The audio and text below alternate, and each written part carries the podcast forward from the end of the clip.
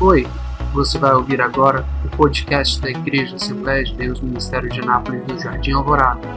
Que Deus possa te abençoar com mais essa palavra. Quem já assistiu aquele filme aqui, Um Dia de Fúria? Já assistiu? Já assistiu, pastor? Aquele antigo que o cara sai com um taco de beisebol, com uma 12 nas costas e. Tem dia que nosso dia é parecido com aquele filme, não é verdade? Não é verdade?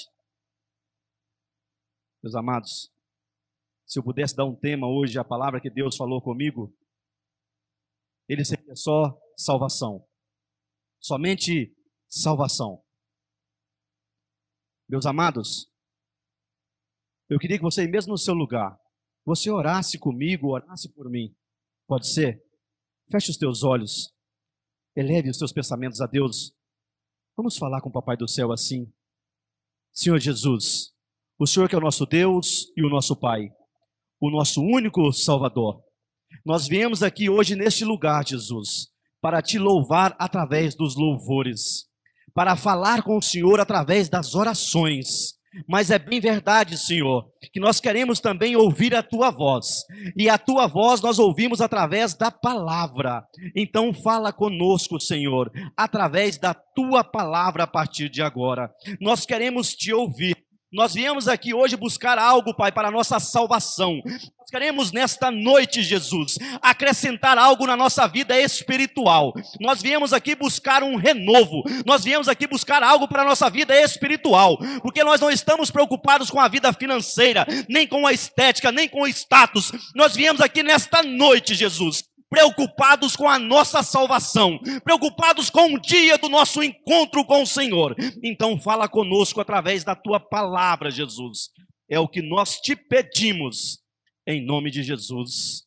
Amém. Amém e amém.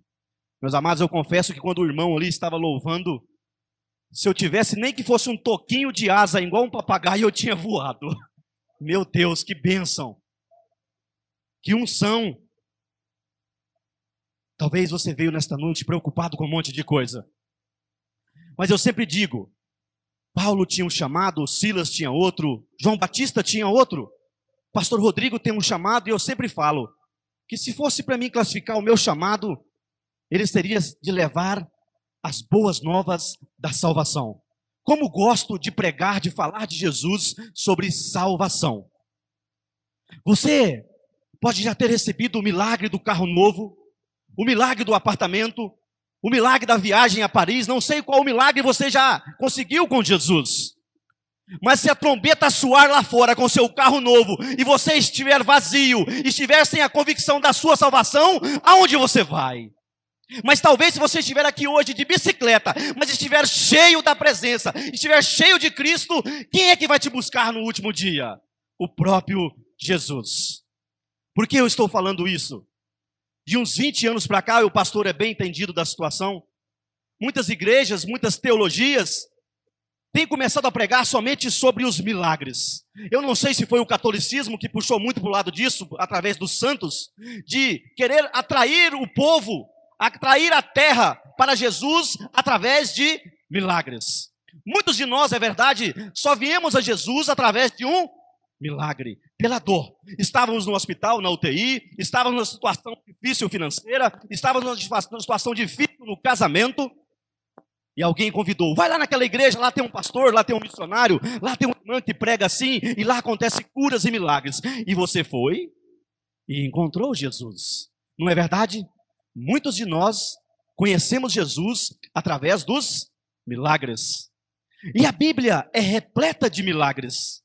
Mas se você estudar bem a Bíblia, você vai ver que o foco principal da Bíblia e do Evangelho de Jesus não são os milagres. Não são. Jesus, de certa forma, até corria. Quantas vezes falaram para Jesus, vai a tal lugar? Jesus, não, deixa lá, depois eu vou, outro dia eu passo. Jesus desceu de uma embarcação um dia com Paulo, e estava uma multidão, e ele diz: dispersa, dispersa, manda para casa. Porque o foco de Jesus não eram aqueles que andavam atrás de Jesus por milagres. E eu quero com você, como ele está falando comigo esta noite sobre a nossa salvação. Não precisa abrir a sua Bíblia, mas eu tenho certeza que Deus vai falar com você, como está falando comigo. Vamos ler. Lá em, primeiro, lá em Efésios 2. Porque muitos de nós, quando nos convertemos, os irmãos estão me ouvindo bem? Amém? Quando nós nos convertemos, sempre nos diz: não, a salvação é pela graça.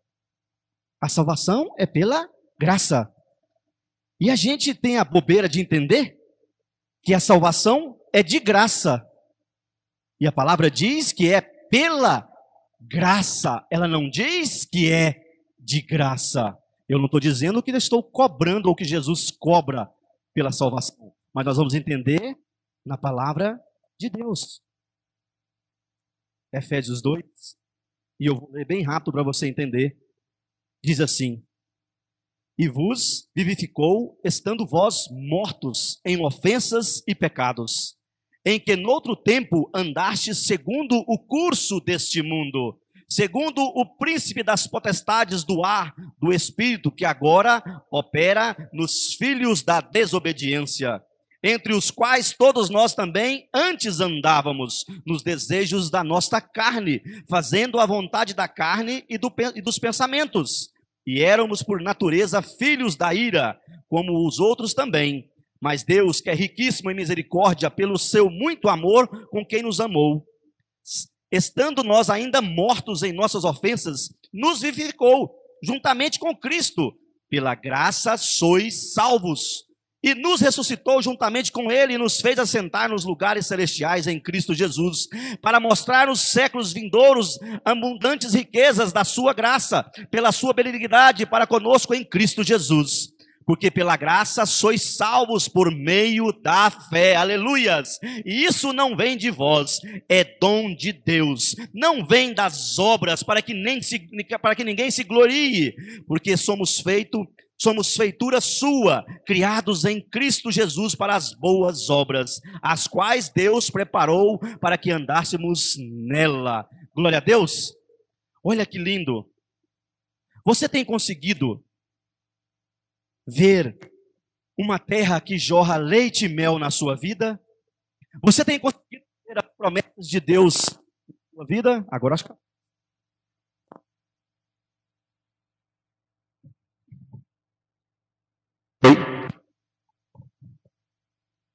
Oi, som. Você tem conseguido ver as promessas de Deus na sua vida? Tem ou não? Pode perguntar para você mesmo. Você, quando acorda de manhã, você olha para o horizonte da sua vida e diz: Que maravilha! Estou vivo, estou casada, estou casado. Que maravilha! Deus tem feito maravilhas na minha vida. Talvez você não tenha conseguido levantar nas suas manhãs deste jeito. Eu vou te mostrar algo na Bíblia que vai mostrar o porquê que talvez você tenha sido assim. Está aqui em João 3. Deixa eu encontrar aqui. Jesus respondeu-lhe e lhe disse: Na verdade, na verdade, te digo que aquele que não nascer de novo não pode ver o reino de Deus. Olha que lindo, ele está dizendo que aquele que não nascer de novo não pode ver o reino de Deus. Talvez você não está enxergando o reino de Deus na tua vida, é porque ainda não nasceu de novo. Por isso que Jesus disse que só aquele que nascer de novo. E aí os discípulos o apertaram: Jesus, como pode um bebê entrar de novo no ventre da mãe? Ele disse: Não é desse nascimento que eu estou falando. Nós, quando encontramos Jesus, nós nascemos de novo. E é por isso que Jesus usou esta parábola do nascimento. Porque talvez você é um novo um convertido. Talvez você está andando ainda nos caminhos da fé. E o que é nascer de novo? é nascer sem dente, sem cabelo, sem saber andar, sem saber falar, e ir seguindo os passos, crescendo, aprendendo, se melhorando. É isso que é nascer de novo. Jesus não diz que você vai conhecer a Ele e pronto, virou crente santo, virou pronto para ir para o céu. É você nascer de novo. Morreu o velho homem, morreu a velha mulher. Está nascendo um homem e uma mulher nova em Cristo. E como isso funciona? Significa que você fazia algumas coisas antes de conhecer a Cristo.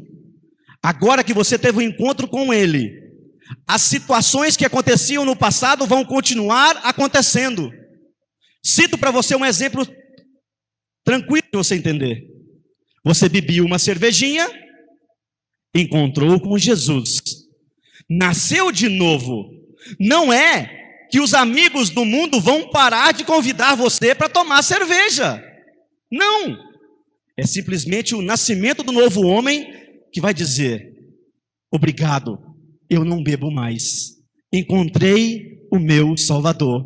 Isto é nascer de novo, é a prova dos nove que nós nascemos de novo, é nós rejeitarmos aqueles convites que nós tínhamos antes de conhecer a Jesus e hoje nós modificamos a nossa vida. Vamos continuar Deus falando conosco, falando sobre salvação. Está em João 6, a partir do versículo 35. E Jesus lhe disse: Eu sou o pão da vida. Aquele que vem a mim não terá fome, e quem crê em mim nunca terá sede. Mas já vos disse que também vós me vistes, e contudo não credes. Tudo o que o Pai me dá virá a mim, e o que vem a mim, de maneira nenhuma o lançarei fora porque eu desci do céu não para fazer a minha vontade, mas a vontade daquele que me enviou. E a vontade do Pai que me enviou é esta: que nenhum de todos aqueles que me deu se perca, mas que o ressuscite no último dia. Porquanto a vontade daquele que me enviou é esta: que todo aquele que vê o Filho e crê nele tenha vida eterna, e eu o ressuscitarei no último dia. Olha que lindo! Estamos falando sobre salvação. E salvação significa o quê? Vida eterna. E olha o que Deus fala sobre isso aqui conosco na Bíblia.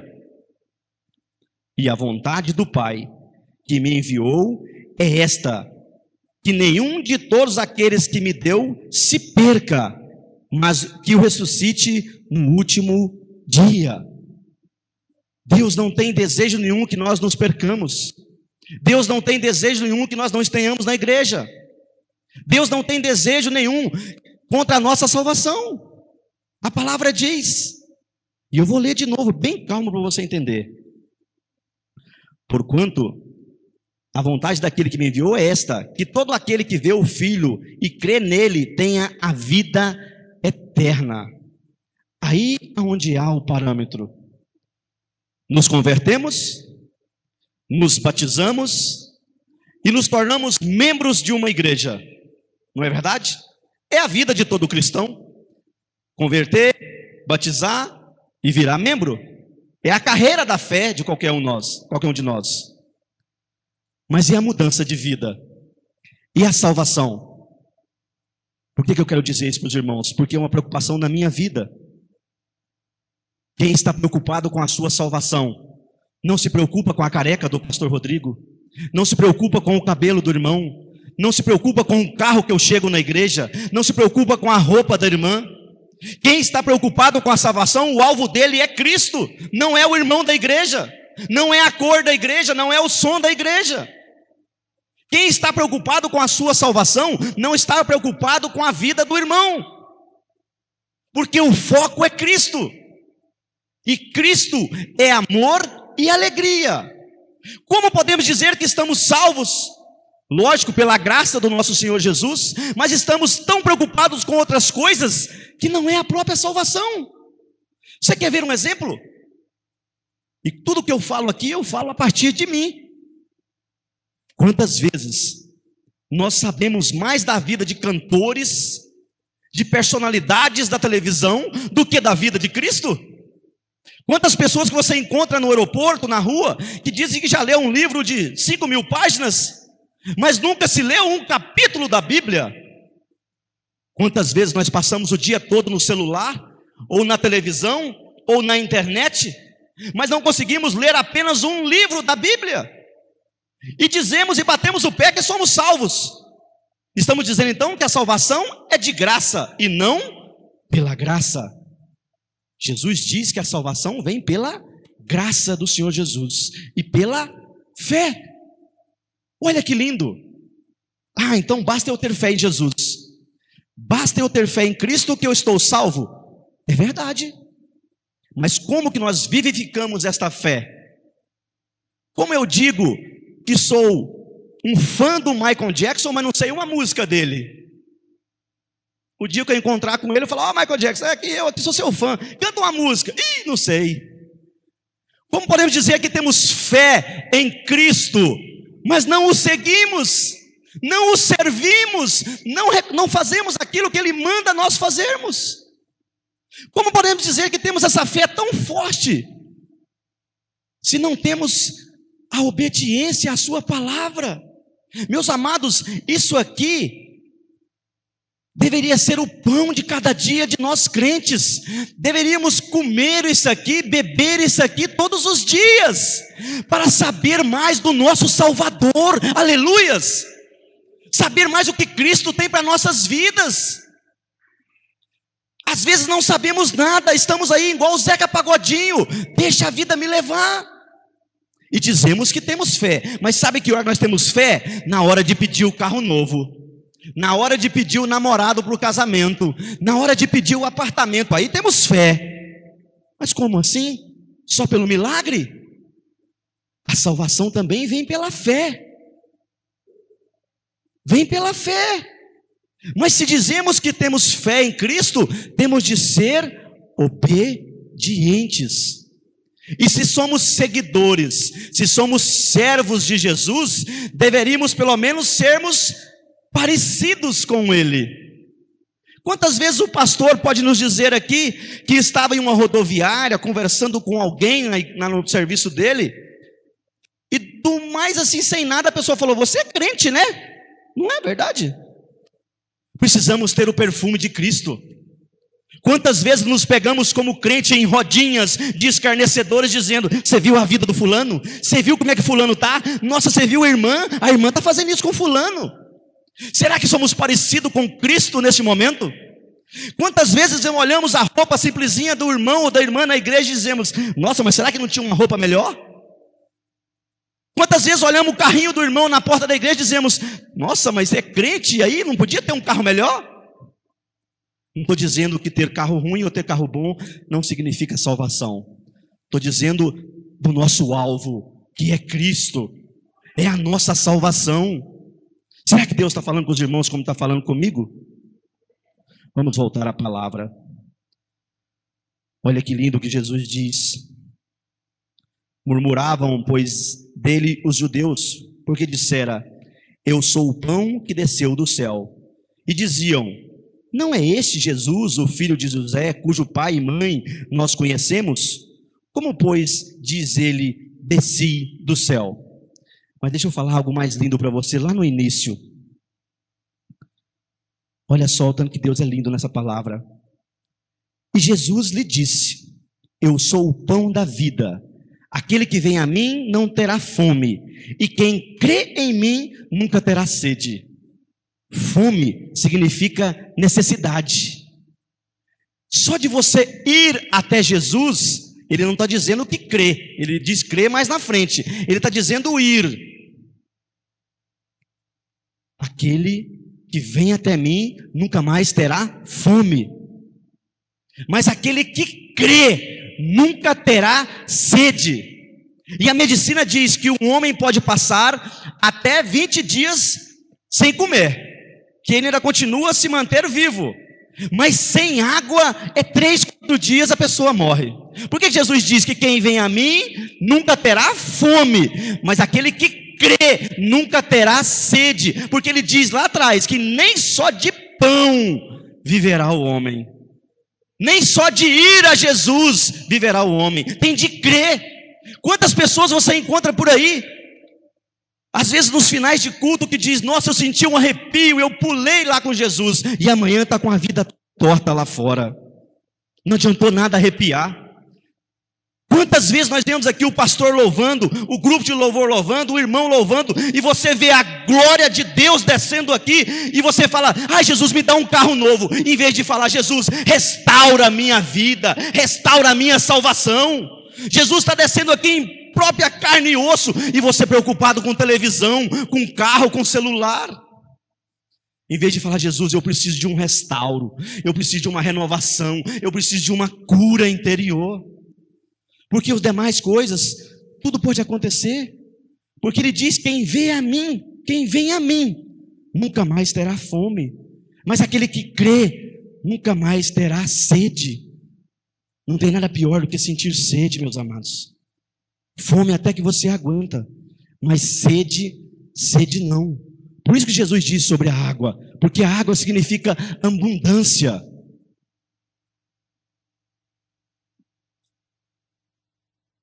Por que, que num deserto não tem nada?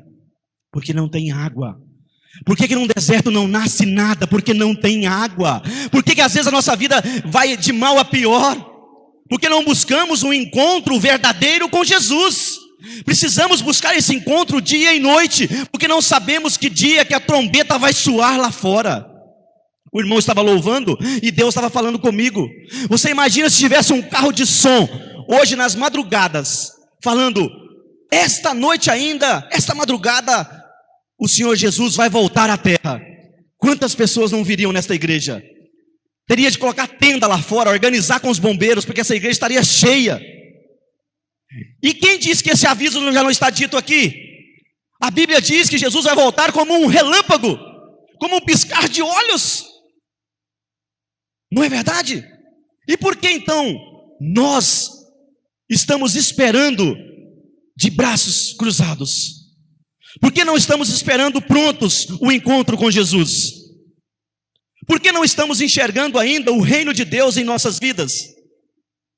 Porque falta oração. Jesus diz que em todas as coisas deve-se orar primeiro. Falta, às vezes, oração em nossas vidas. Como os nossos joelhos doem como o nosso organismo sente quando diz, vamos orar meia hora, vamos orar uma horinha. E isso vem lá de Adão. Jesus subiu no monte e pediu para os discípulos aguardarem e vigiarem. Quando ele voltou meia horinha depois, estava todo mundo dormindo. Ele diz: Poxa, não pode vigiar meia hora. Meus amados, como eu falei na nação do início, louvamos o nome do Senhor através dos louvores. Ouvimos a palavra dele através da Bíblia. Mas para falar com Jesus é só na oração. Precisamos nos colocar de joelho. Esta nação ainda está de pé. Esta igreja, Assembleia de Deus, esse ministério ainda está de pé, porque as pessoas têm colocado o joelho no chão e orado por estas obras, por esta obra. Os irmãos estão livres dessa pandemia. Deus não permitiu que nenhum dos nossos fosse levado por esta doença maligna, porque tem irmãos aqui nesta igreja, neste ministério, que acordam às madrugadas e oram por nós. Precisamos entender que precisamos ter uma intimidade com Cristo. Pular, rodar, sapatear, fazer sair algo na presença de Jesus não significa ser íntimo de Cristo. Íntimo de Cristo é quando eu coloco os meus joelhos no chão. É como você apertar uma campainha e a pessoa do lado falar: Alô, eu estou aqui. Íntimo de Cristo é você acordar às madrugadas para orar por uma situação lá no teu emprego. E à noite o Senhor chegar aqui e dizer: Olha, eu acordei às três da manhã, porque eu estava com esse problema. Jesus falou comigo através disso. Isso é ter intimidade com Deus. Vocês jovens, nós já nos convertemos um pouquinho mais tarde, né, pastor? Não sei, o senhor não lembra a sua história, mas eu me converti 22 anos de idade. Poderia ter me convertido aos 15, aos 14. Como teria sido melhor a minha vida espiritual, não é verdade? Se todos nós nos policiarmos para dizer, eu vou aumentar uma hora por dia da minha vida espiritual com oração, você vai ver uma grande mudança na tua vida. A forma de nós falarmos com Jesus é através da oração. Não podemos achar que Jesus só fala conosco aqui na igreja, de que Jesus só fala conosco na pregação, de que Jesus só fala conosco quando estamos aqui no louvor. Deus está em todos os lugares.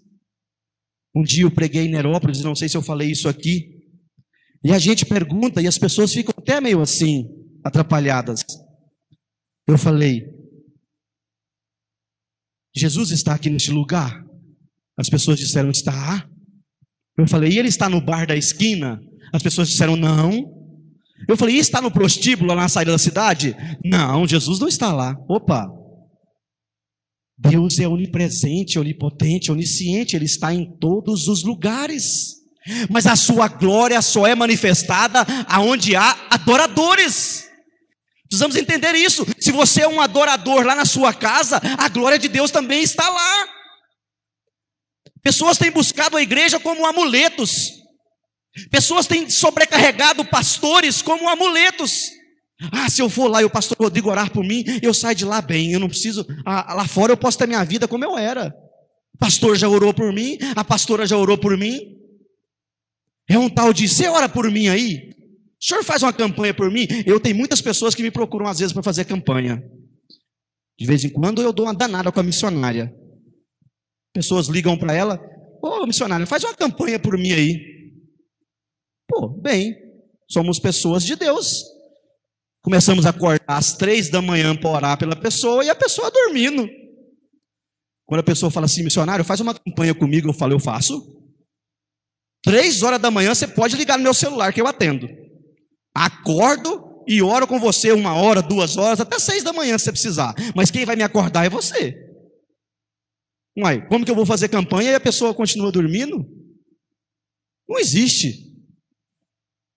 Existe até aquele negócio que passou no Globo Repórter uma vez, dos católicos, o pastor deve conhecer. Tem uma trilha lá no Chile, né? Uma trilha que um, não sei se é um jesuíta que fez, é uma trilha milagrosa. A pessoa anda dois dias, três dias para chegar no lugar lá. E eu estava morando lá em Cuiabá quando eu conheci isso. Um rapaz que paga uma pessoa para fazer a trilha por ele. E diz que recebe o milagre. Lá tem turistas que cobram para fazer a trilha no seu lugar. Seria como isso? Você está orando, está jejuando pela pessoa e a pessoa está no mundo aí fora. É lógico, há situações de uma mãe que fala: ora pelo meu filho que está nas drogas, olha pelo meu filho que está no álcool, você vai orar e Deus vai ouvir. Mas situações de campanha que só você ora pela pessoa, não vai, não vai resolver em nada. A pessoa tem de buscar, a pessoa tem de querer. E para finalizar, eu quero deixar cinco minutos para o pastor. Meus amados, que nós voltemos para nossa casa com a mensagem no coração que a salvação não é de graça, ela é pela graça. E Jesus diz lá quando João Batista estava preso, ele diz lá quando João Batista estava preso, a respeito da salvação, que o reino de Deus já tem sido tomado por força. Ele não estava querendo dizer que era na porrada, não. Ele não estava querendo dizer que era na violência, não. Mas que o reino de Deus vem sobre a nossa vida por nós buscarmos o reino de Deus. Deus está aí derramando milagres sobre toda Anápolis. Quantas pessoas poderiam estar aqui hoje? Eu sempre, quando vou pregar numa igreja muito cheia, ou numa igreja com pouca gente, eu sempre falo, pastor,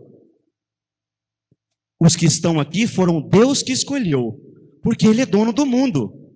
Se está aqui hoje é porque Deus queria que estivesse. Foi Deus quem escolheu eu e você para estar aqui hoje. E olha que bênção. Tem menos concorrente aí pedindo milagre para Jesus. Porque o milagre está aí, sendo derramado sobre a, com a graça de Jesus sobre todos nós. Agora, eu quero convidar você nesta noite a fechar os teus olhos e fazer uma oração comigo de dois minutos. Levantar um clamor a Jesus. Levante um clamor. Glória de Deus está neste lugar.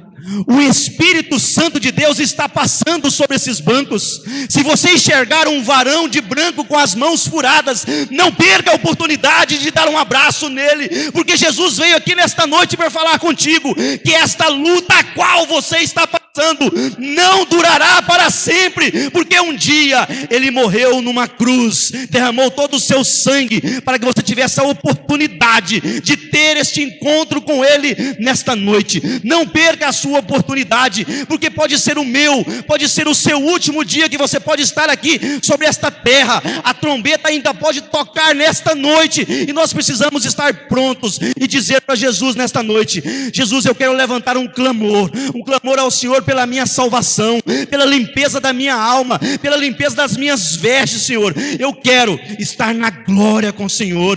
O meu foco, o meu desejo nesta noite é a vida eterna com Cristo. Por isso eu quero renunciar a todas as coisas deste mundo. Eu quero renunciar a todo o tempo perdido na internet, a todo o tempo perdido no, no Facebook, a todo o tempo perdido na TV. E eu quero renunciar a tudo isso, Senhor, e dizer que eu quero a partir de hoje entregar a minha minha vida ao Senhor, e o que sobrar eu vou dar ao mundo, mas a prioridade a partir de hoje é a minha salvação, é a limpeza da minha alma, é o perdão dos meus pecados, porque foi por isso que o Senhor morreu na cruz, para que os meus pecados fossem perdoados, Jesus. Por isso, nesta noite, eu quero entregar o meu tempo integral ao Senhor, eu não quero dar a sobra, eu não quero dar só a quinta-feira e o domingo, não, Senhor, eu quero entregar o meu dia todo, que amanhã, quando eu sair para o meu trabalho, trabalho, eu vou colocar o pé direito na rua e vou dizer: o meu dia é do Senhor Jesus, o meu dia não pertence mais ao mundo,